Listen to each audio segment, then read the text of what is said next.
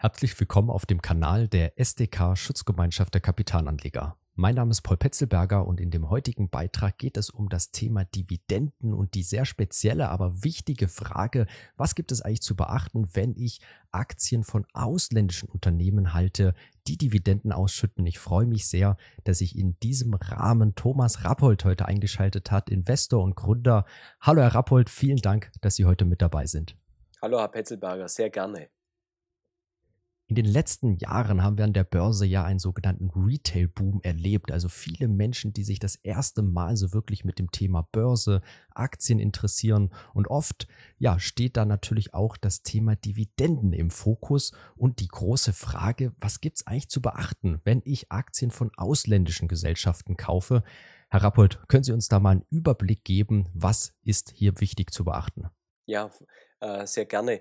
Ähm, wir wissen ja, äh, dass die vermögenden Leute, die alle äh, große Vermögen haben, immer reich geworden sind mit Dividenden. Ob das Rockefeller war, ob das Buffett war, ob das Bill Gates war oder wie der deutsche Bankier Fürstenberg mal gesagt hat, Aktionäre sind so dumm und kaufen Aktien und so frech, dass sie dann auch noch Dividenden wollen. dann. Und Dividende ähm, ist ein, ein ganz hohes Gut ähm, ich sage immer dann auch die Freiheitsdividende, denn Dividende bedeutet, man baut sich ein Zweiteinkommen auf. Das ist für Jüngere noch wichtiger wie für Ältere, wenn man an die Rentensituation denkt. Und umso wichtiger ist es, dass man die Dividende dann auch maximiert. Und äh, Sie haben sicher schon öfters auch darüber berichtet, wie wichtig es ist, über den Tellerrand, also auch über Deutschland hinaus zu äh, äh, investieren, die sogenannte Home Bias zu überwinden. Äh, denn viele Titel gibt es eben nur äh, im Ausland, viele spannende Titel dann, die vielleicht bei uns nicht auf dem Kurszettel zu finden sind. Und dann kommt man eben in, den, ähm, äh, in die Situation rein äh, bei ausländischen Unternehmen. Ich nenne mal ein einfaches Beispiel bei uns direkt über die Grenze in der Schweiz von der Nestlé, die letzte Woche Dividende gezahlt haben. Ein Nahrungsmittelkonzern, der immer Dividende gezahlt hat, sozusagen unkaputtable ist, wie ich sage, also nie äh, immer geliefert hat. 1929 in der Weltwirtschaftskrise ähm, in, im Zweiten Weltkrieg, in der Finanzkrise zuletzt. Nestlé hat immer gezahlt, äh, meistens auch je, jedes Jahr steigende Dividende.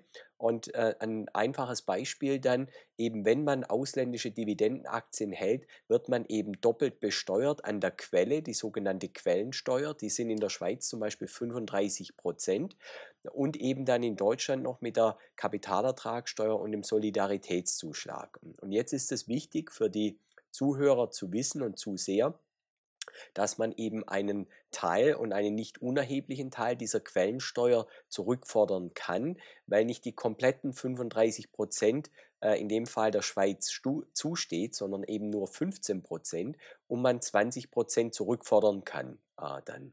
Äh, und das mal ein einfaches Beispiel, wenn ein Anleger 1000 Franken Dividende äh, bekommt dann, dann fallen eben an der Quelle 350 Franken Dividende äh, pro Jahr erstmal weg, äh, eben an Steuern.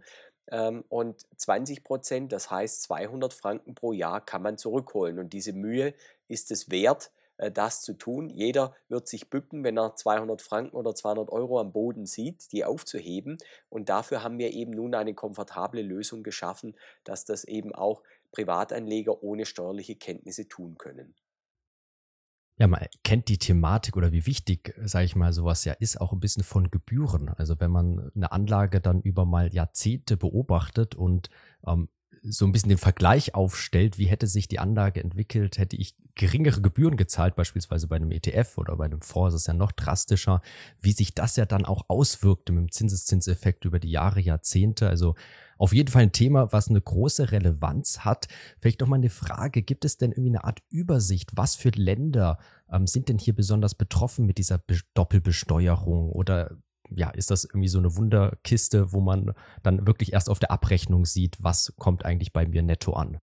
Ja, vielleicht das Zweite, was Sie ansprechen, das Thema Abrechnung äh, dann und, und Wunderkiste oder, oder Black Box, wie man amerikanisch vielleicht äh, sagt, also eine verschlossene Box.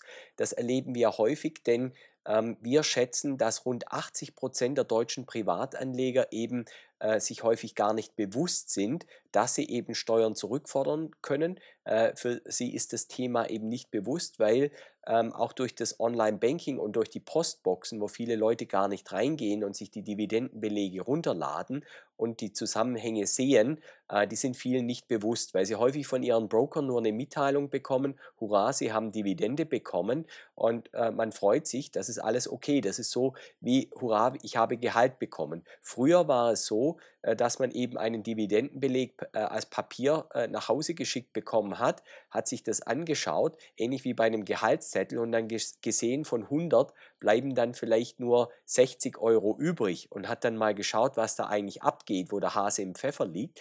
Und das ist so ein, ein Problem auch für jüngere Anleger, dass jüngere Anleger dies komplett äh, nicht auf dem Radar haben äh, dann. Und dafür ist es sehr wichtig, dass es eben Kanäle wie Sie gibt und Möglichkeiten darüber zu sprechen, damit man gerade auch jüngere Anleger, die neu dazukommen, an die Börse darüber aufklärt, dass das eben ein Thema ist, äh, dann, mit dem man sich auseinandersetzen muss dann.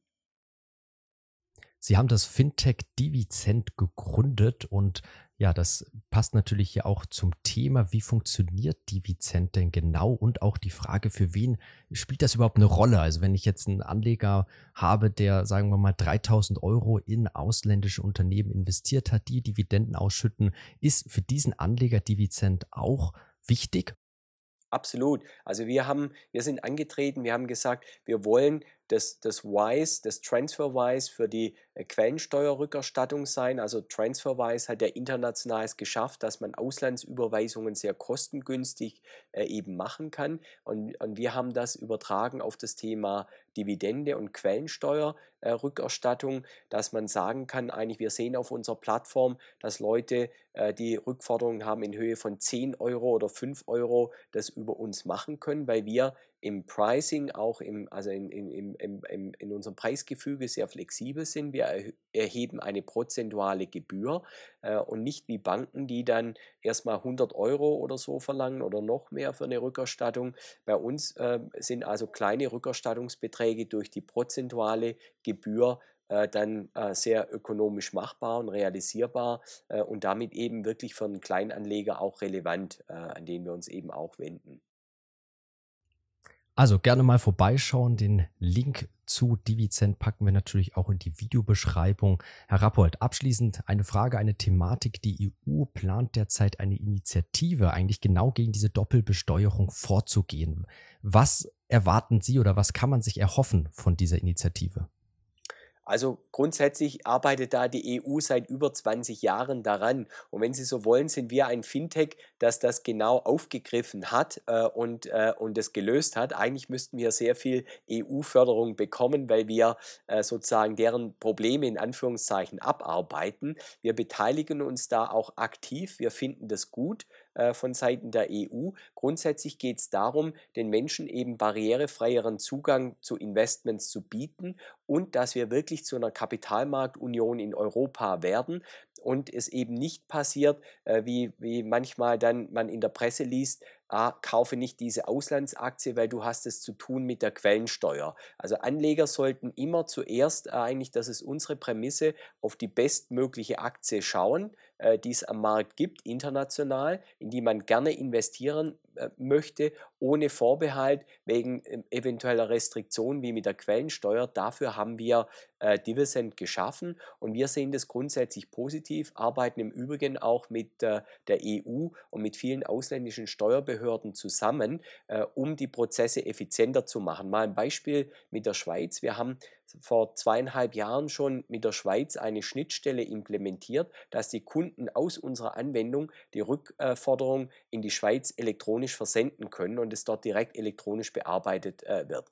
Das hat zur Konsequenz, dass äh, die Anleger, die das über uns machen, ihr Geld dann meistens ihre Dividende, ihre zu viel gezahlte äh, oder Quellensteuer dann in zwei Wochen zurückbekommen. Früher, äh, wir haben das auch händisch gemacht. Meine Frau hat extra mal vor Jahren eine Schreibmaschine gekauft, noch um das in die Formulare einzuklopfen. Also wir sind selber davon betroffen äh, und haben dann Minimum drei Monate gewartet, bis das Geld zurückkommt. Also, und nun in zwei Wochen. Also das ist ein gewaltiger Fortschritt, äh, den, den wir da erzielen und äh, das bewegt sich alles in die richtige Richtung nun. Äh, und da versuchen wir eben aus Deutschland heraus eben, eben haben wir eine, eine weltweite Innovation geschaffen. Das ist auch mal gut, dass Internetinnovationen aus Deutschland kommen, nicht nur aus USA oder aus China. Äh, dann hier sind wir Vorreiter und hier freuen wir uns über den Rückenwind der EU und wollen wir auch aktiv dann für uns und auch für den Standort Deutschland und für die Anleger nutzen.